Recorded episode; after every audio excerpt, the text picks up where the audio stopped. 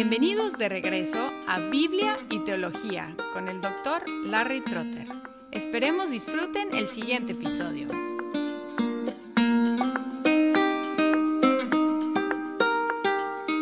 Además de la diferencia entre la escatología vista como la teleología bíblica y el enfoque en las últimas cosas exclusivamente, hay otra diferencia que podemos notar, y es entre la escatología individual y la escatología global o cósmica. ¿Cuál es mi escatología y cuál es la escatología del cosmos? Y hoy voy a hablar de la escatología individual. ¿Qué pasa con el individuo, tanto el creyente como el no creyente? Y empezamos con nuestro fin, que si Cristo no viene antes, es nuestra muerte física. ¿Y qué es la muerte física?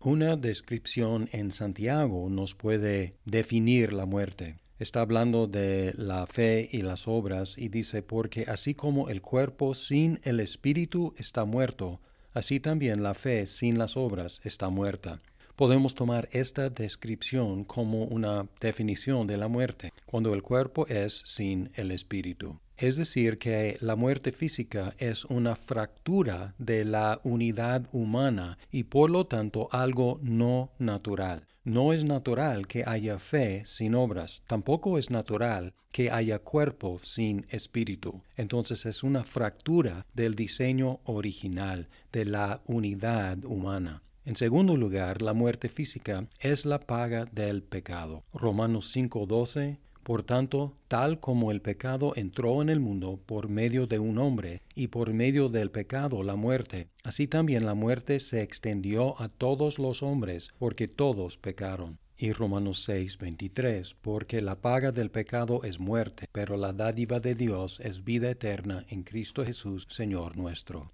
También Romanos 8:10, y si Cristo está en ustedes, aunque el cuerpo esté muerto a causa del pecado, sin embargo, el Espíritu está vivo a causa de la justicia. Paga del pecado, muerte. La muerte también es un enemigo, pero un enemigo vencido. En 1 de Corintios 15, 25 y 26 dice, Pues Cristo debe reinar hasta que haya puesto a todos sus enemigos debajo de sus pies y el último enemigo que será eliminado es la muerte.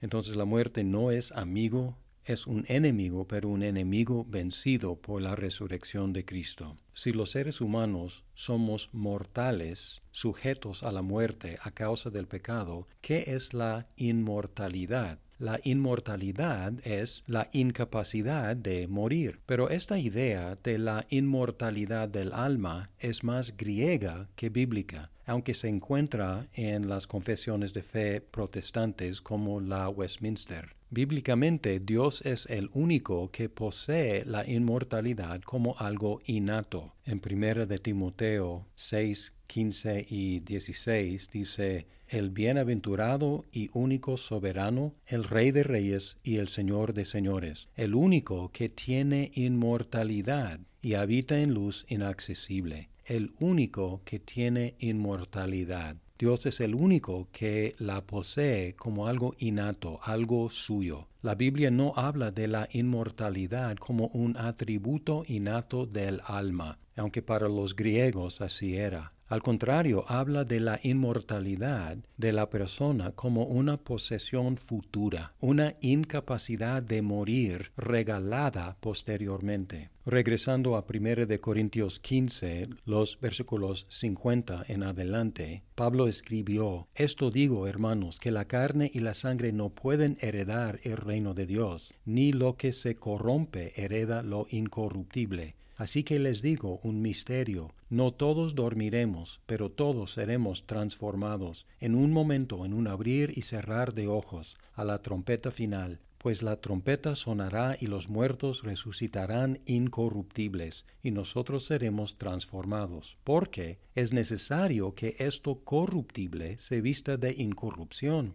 y esto mortal se vista de inmortalidad Pero cuando esto corruptible se haya vestido de incorrupción y esto mortal se haya vestido de inmortalidad, entonces se cumplirá la palabra que está escrita. Devorada ha sido la muerte en victoria. ¿Dónde está, oh muerte, tu victoria? ¿Dónde, oh sepulcro, tu aguijón? indicando que en el día final seremos vestidos de inmortalidad y hechos incapaces de morir lo cual introduce la cuestión del estado intermedio. ¿Qué pasa con los creyentes y los no creyentes entre la muerte y el día final? Trágicamente, la Biblia indica que los incrédulos están siendo castigados mientras esperan su juicio final. Segunda de Pedro 2.9. El Señor, pues, sabe rescatar de tentación a los piadosos y reservar a los injustos bajo castigo para el día del juicio. Así que castigados ahora y esperando su juicio final. La parábola del rico y Lázaro en Lucas 16 indica lo mismo. Ahora es una parábola, pero la condición del rico y también la condición de Lázaro se presentan aquí como algo no parabólico, no simbólico, sino algo real. Dice aquí, sucedió que murió el pobre y fue llevado por los ángeles al seno de Abraham, y murió también el rico y fue sepultado. En el Hades el rico alzó sus ojos estando en tormentos, y vio a Abraham a lo lejos y a Lázaro en su seno. En cuanto a los creyentes, están disfrutando la presencia de Dios mientras esperan su glorificación final.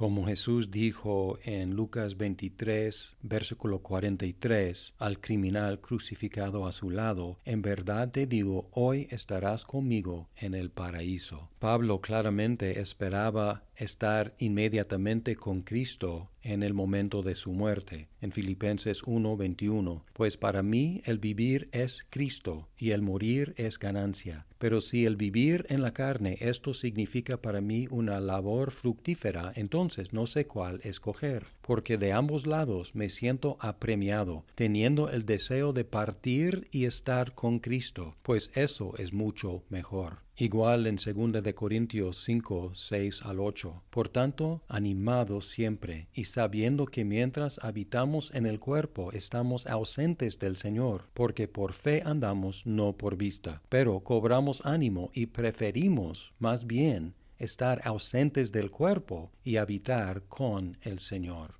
la misma visión que encontramos en Apocalipsis 6.9, donde dice, cuando el Cordero abrió el quinto sello, vi debajo del altar las almas de los que habían sido muertos a causa de la palabra de Dios y del testimonio que habían mantenido. Y además en Apocalipsis 24 dice, también vi tronos y se sentaron sobre ellos los que se les concedió autoridad para juzgar, y vi las almas de los que habían sido decapitados por causa del testimonio de Jesús y de la palabra de Dios, y a los que no habían adorado a la bestia ni a su imagen, ni habían recibido la marca sobre su frente ni sobre su mano. Volvieron a la vida y reinaron con Cristo por mil años. Este hecho de estar inmediatamente con Cristo y no tener que esperar hasta el día final es una fuente de consuelo para nosotros, sobre todo cuando lamentamos la muerte de seres queridos que murieron en el Señor y también cuando contemplamos nuestra muerte.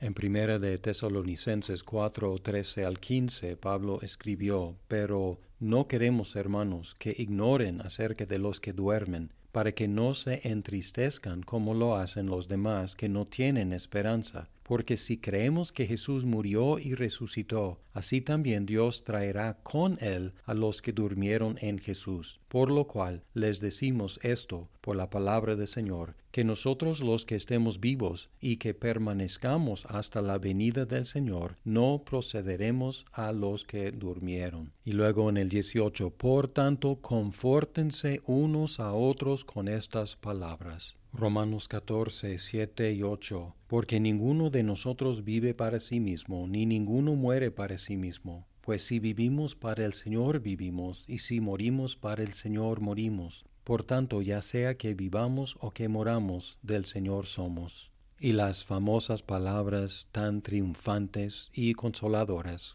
con las cuales Pablo terminó Romanos 8, porque estoy convencido de que ni la muerte, ni la vida, ni ángeles, ni principados, ni lo presente, ni lo porvenir, ni los poderes, ni lo alto, ni lo profundo, ni ninguna otra cosa creada nos podrá separar del amor de Dios que está en Cristo Jesús, Señor nuestro. Confórtense, hermanos, con estas palabras.